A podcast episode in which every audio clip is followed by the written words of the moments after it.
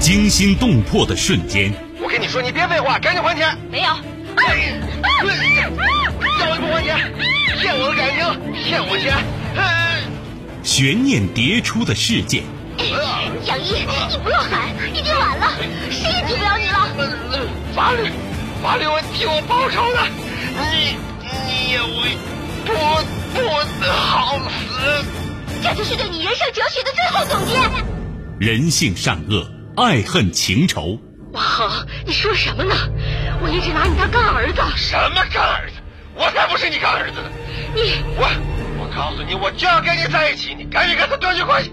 咱俩差着一辈儿呢，怎么在一块儿啊？你，我掐死你！谁是你今生难忘的人？谁没有今生难忘的事？难忘今生，淮南带您看尽世间百态。今生难忘，声音魅力，品味人情冷暖。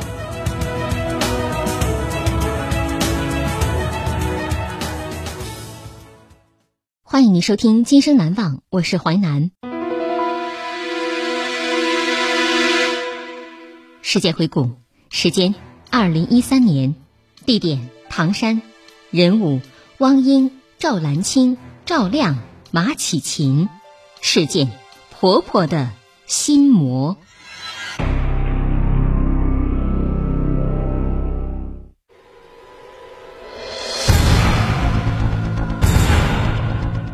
二零一三年六月的一天，唐山市一女子失踪五天后，人们在离她家几百米的草丛里发现了其鞋子、衣物，还有带血的被子。警方认定她凶多吉少。婆婆的心魔。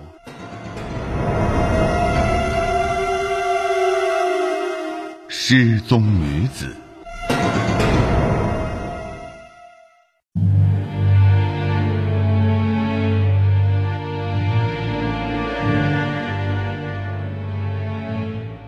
二零一三年六月三十号上午，唐山市二十九岁的女工汪英失踪五天后，人们在离他家几百米的草丛里发现了他的鞋子、衣物，还有带血的被子。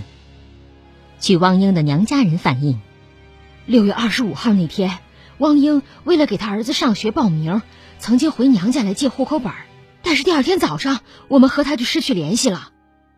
汪英的丈夫赵亮说：“六月二十五号晚上。”我没和他在一起，我问我妈他上哪儿去了，我妈告诉我说，二十六号一大早上他就收拾好衣服出了门了，好像是跟着别人出去旅游了，还拿了被子、枕头和几身新衣裳，还把旧的衣服都扔到房后边去了。出去旅游，汪英的手机为什么一直关机呢？难道没有电了？开始的时候家里人没有放在心上。直到两天后，汪英同事找到家里，汪英这两天怎么没来上班啊？汪英的家人才发现了事情的蹊跷。同事说，厂子里每个月有一个五十块钱的全勤奖，汪英特别在乎这个，从来没有落下过这个奖。再说了，单位这几天也没组织旅游啊。既然不是厂子组织的旅游，那么汪英一个人又去了哪里呢？为什么连续几天都不和家人联系？就在大家迷惑不解的时候，汪英的婆婆说起一件事，引起大家的注意。婆婆说：“汪英跟他单位一个男的不三不四的，有可能跟那个男的私奔了。”婆婆的话里明显带着怨恨。难道汪英做了对不起她丈夫的事儿吗？当警方向汪英丈夫赵亮求证时，却发现这个男人对妻子的态度显得十分微妙。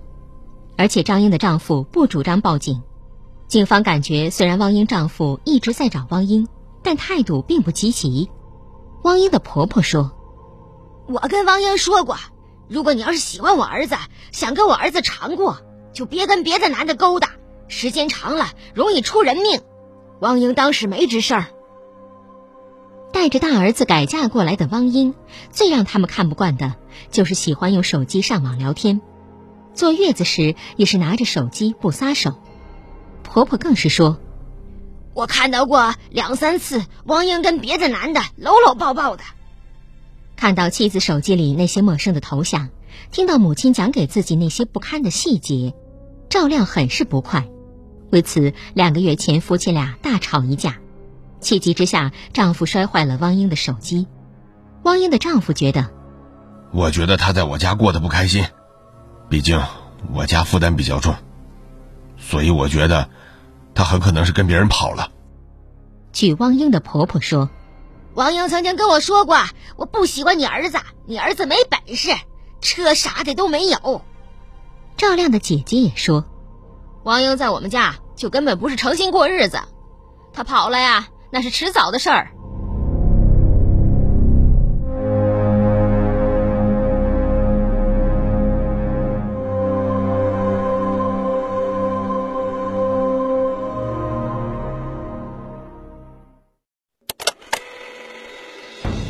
迎您继续收听《今生难忘》，淮南带您看尽世间百态，声音魅力，品味人情冷暖。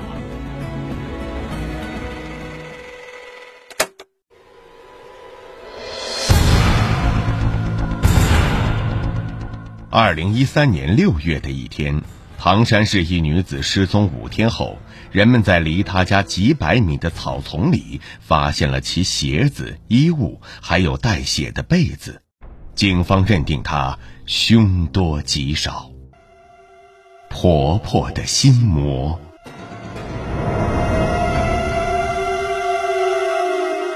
发现尸体。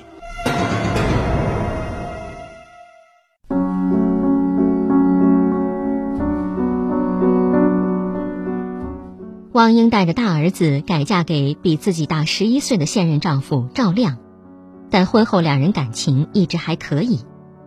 在娘家人和同事眼里，汪英是一个既顾家又能干的女人，老实厚道，根本不可能和其他男人私奔。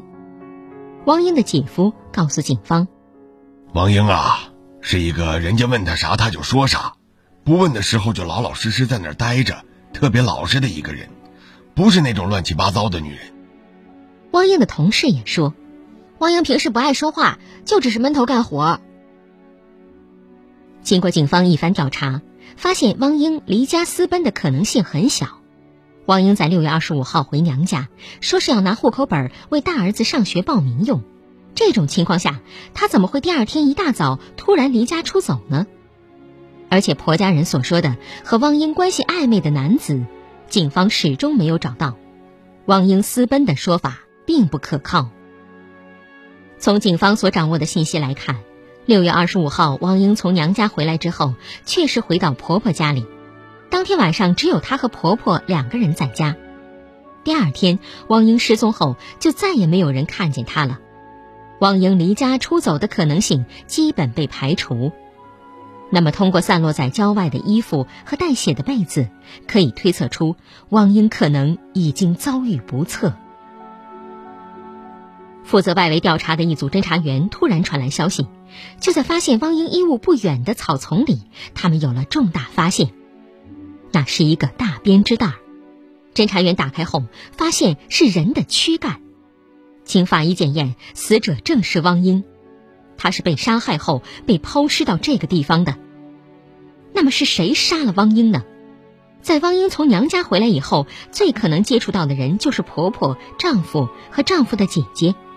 这三个人和汪英被害会不会有关系？在深入调查中，侦查员得知，汪英跟大姑姐兰青的关系一直很不好。汪英的大姑姐离婚后，就跑到汪英夫妇家里住。就在汪英失踪的两个月前。他们曾为了一件小事儿大打出手。据汪英的大姑姐说，那天晚上我自己在家睡觉，我感觉到害怕，我就在里面把门反锁上了。汪英回来敲门，我出来的有点慢，就因为这事儿，我俩就吵起来了。汪英认为自己是房主，却被锁在房门外；大姑姐却觉得汪英在故意找茬，两人为此还动了手。据调查。汪英对大姑姐一直住在他家里心生不满，他觉得大姑姐离婚后应该自己租房子住，不应该跑到弟弟弟妹家里住着不走。两人之间多次闹矛盾，那次打架后，汪英和大姑姐彻底撕破脸，见面也不说话，互相不理睬。当时汪英跟婆婆说：“我不在家里住了。”婆婆就说：“你要是不嫌弃啊，你就住在我这儿，人多还热闹。”之后，汪英一气之下就住到婆婆家。六月二十五号中午，汪英离开娘家后，曾经回家见过大姑姐。有没有可能是汪英和大姑姐之间再次发生冲突，从而导致意外发生呢？大姑姐承认，那天中午汪英的确回来过，我们俩没说过话。我看他拿点东西，待了大概十分钟左右，他就走了。我一直倚着门边看着他来着。警方一面对周围邻居进行走访，一面对大姑姐的住所进行细致勘查。如果曾经发生过打斗或凶案，住所一定会留下蛛丝马迹。但是在住所并没有发现任何反常，而且周围邻居在那个时间段也没有听见有吵闹的声音。侦查员又将目光转向汪英丈夫赵亮，是不是他和妻子存在感情纠葛，做出了不理智的行为？不然他在妻子失踪后为什么会有种种异常表现？然而赵亮却说：“我二十五号晚上一直和我姐在一起。”警方调取了小区的监控录像，也没有发现汪英的丈夫到汪英和婆婆住的地方去过。大姑姐和赵亮的嫌疑暂时被排除。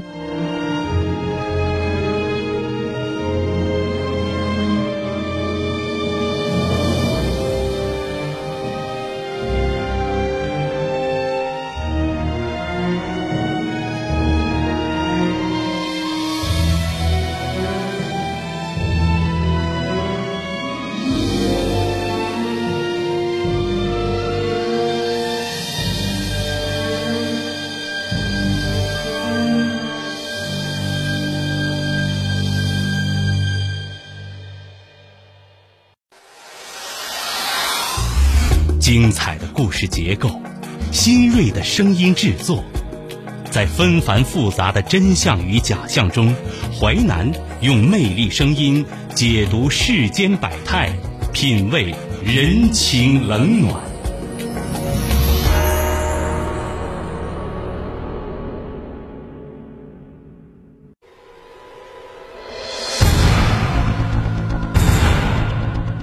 二零一三年六月的一天，唐山市一女子失踪五天后，人们在离她家几百米的草丛里发现了其鞋子、衣物，还有带血的被子。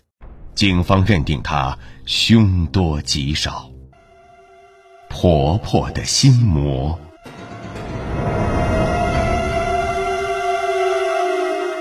婆媳关系。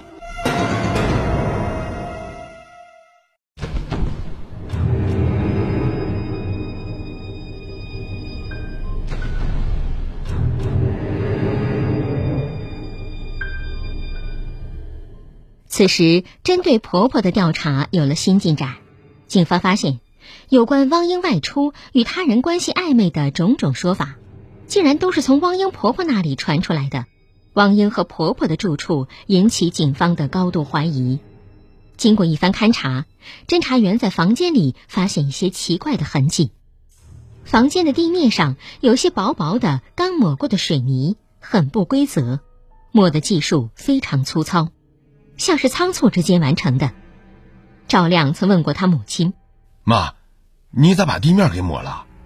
而他母亲说：“你儿子总往地上尿尿，你哥呀总说那屋里有味儿，到夏天了就抹点洋灰。”但警方觉得奇怪，如果说有味道，抹水泥的话应该全抹，不可能只抹这么一点儿，因为小孩不可能就往这一个地方尿。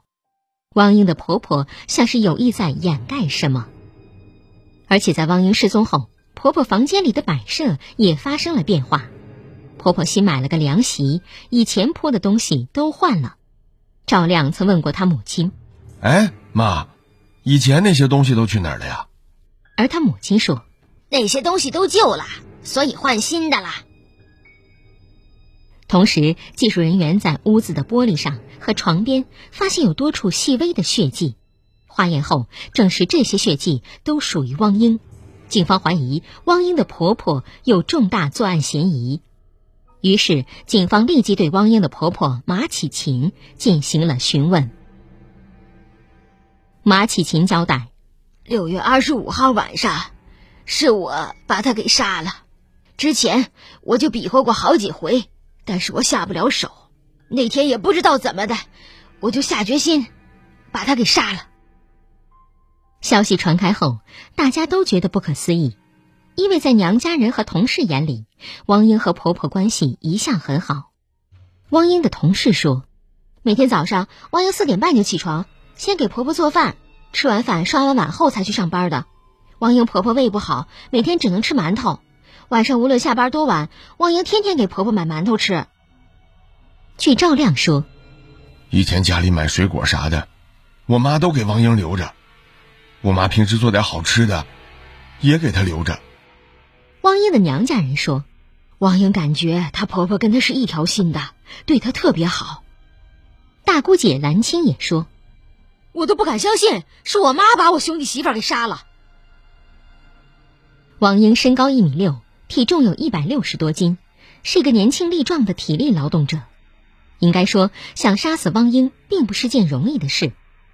那么，已经六十多岁、体重还不到一百斤的婆婆，对汪英是怎么做到痛下杀手，而且不留痕迹的呢？而且平时关系很好的两个人，到底有什么深仇大恨呢？住房的问题一直是汪英的烦心事儿。汪英和大姑姐的矛盾一直没有得到解决，只要大姑姐在他家，他就无法回去住。大姑姐为什么不走呢？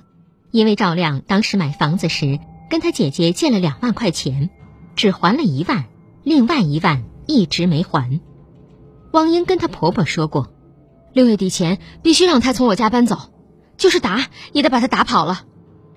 一边是离婚的女儿，一边是儿媳妇。两人的矛盾让马启琴左右为难，又无法调和。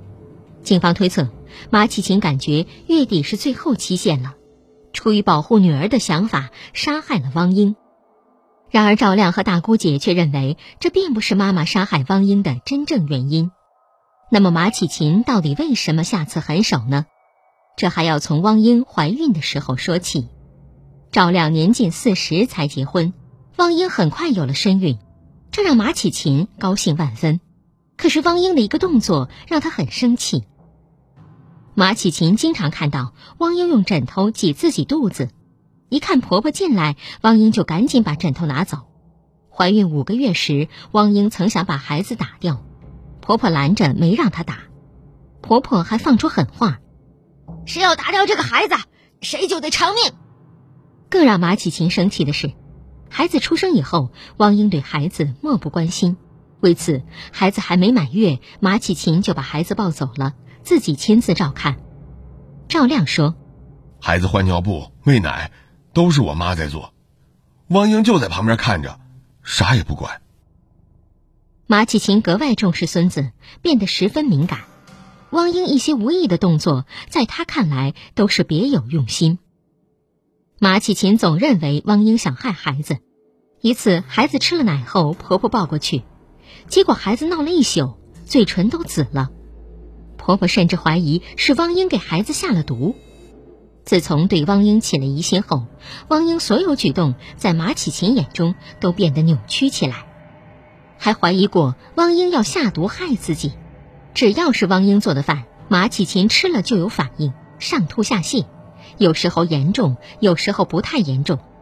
马启琴跟汪英说：“也没招你，没惹你，你总给我下毒干啥呀？”汪英说：“我没有下过毒啊。”虽然到医院检查并没有毒药的成分，但是马启琴固执的认为汪英就是要对他下毒手。看着可爱的小孙子，马启琴心中无端的猜测引发的恐慌日甚一日，他倍加小心，忧心忡忡。认为早晚有一天，汪英一定会害死小孙子和自己。马启琴想，与其这样，不如先把汪英给整死。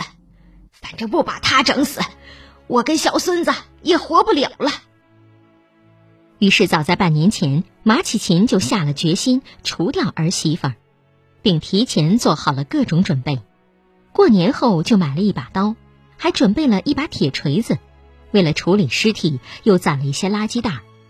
每次汪英睡着后，马启琴就拿菜刀来回试了有十多次，但都没有下去手。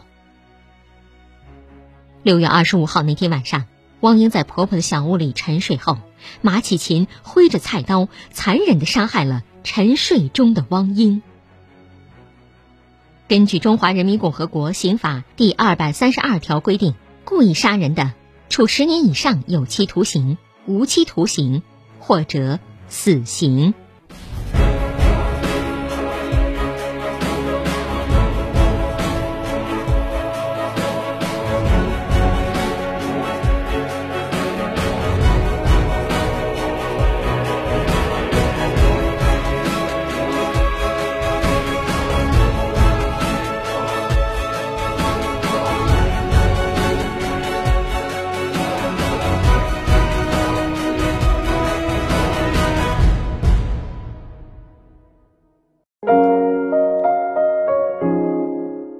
今生难忘启示录，任何家庭都有许多虚伪的亲切。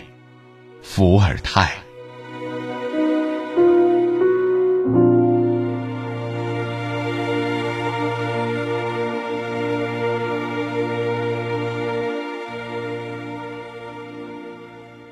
纪实小说剧《今生难忘》，编辑制作淮南，演播淮南一心。监制王林、李硕，您还可以通过吉林广播网、木耳 FM、蜻蜓 FM 在线或点播收听。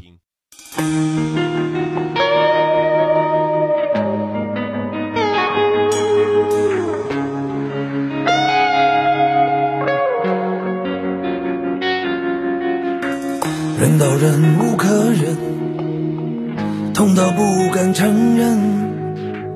困得睁大眼睛，却没了声音。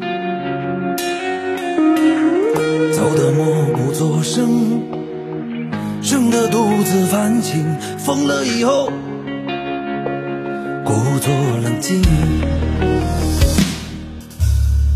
故事写得太深，寥寥看过一点剧本。醒着做梦的人，才叫走心。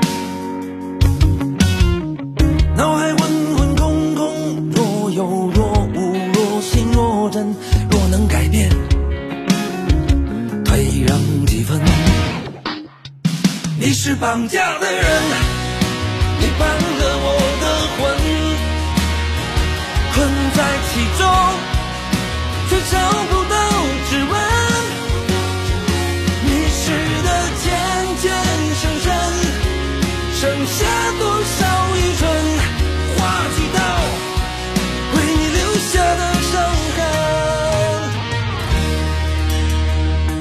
是写得太深，寥寥看过一点剧本。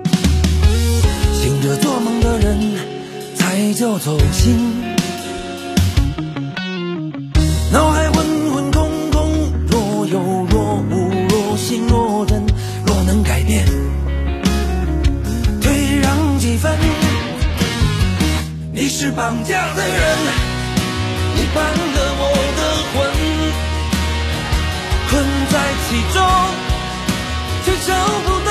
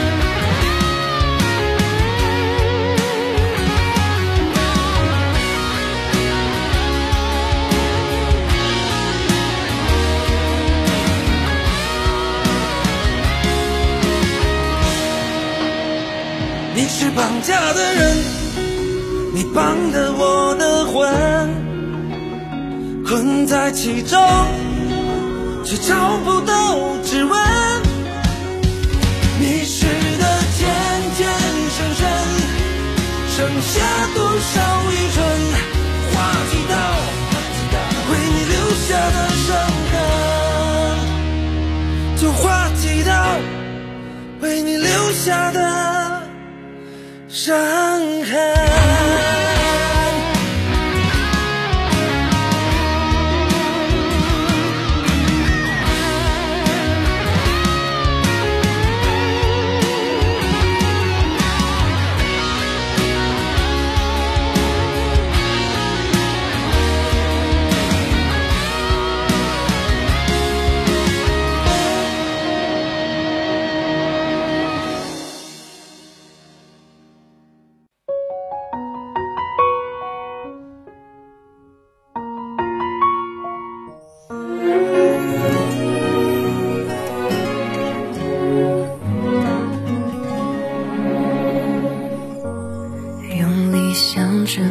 追寻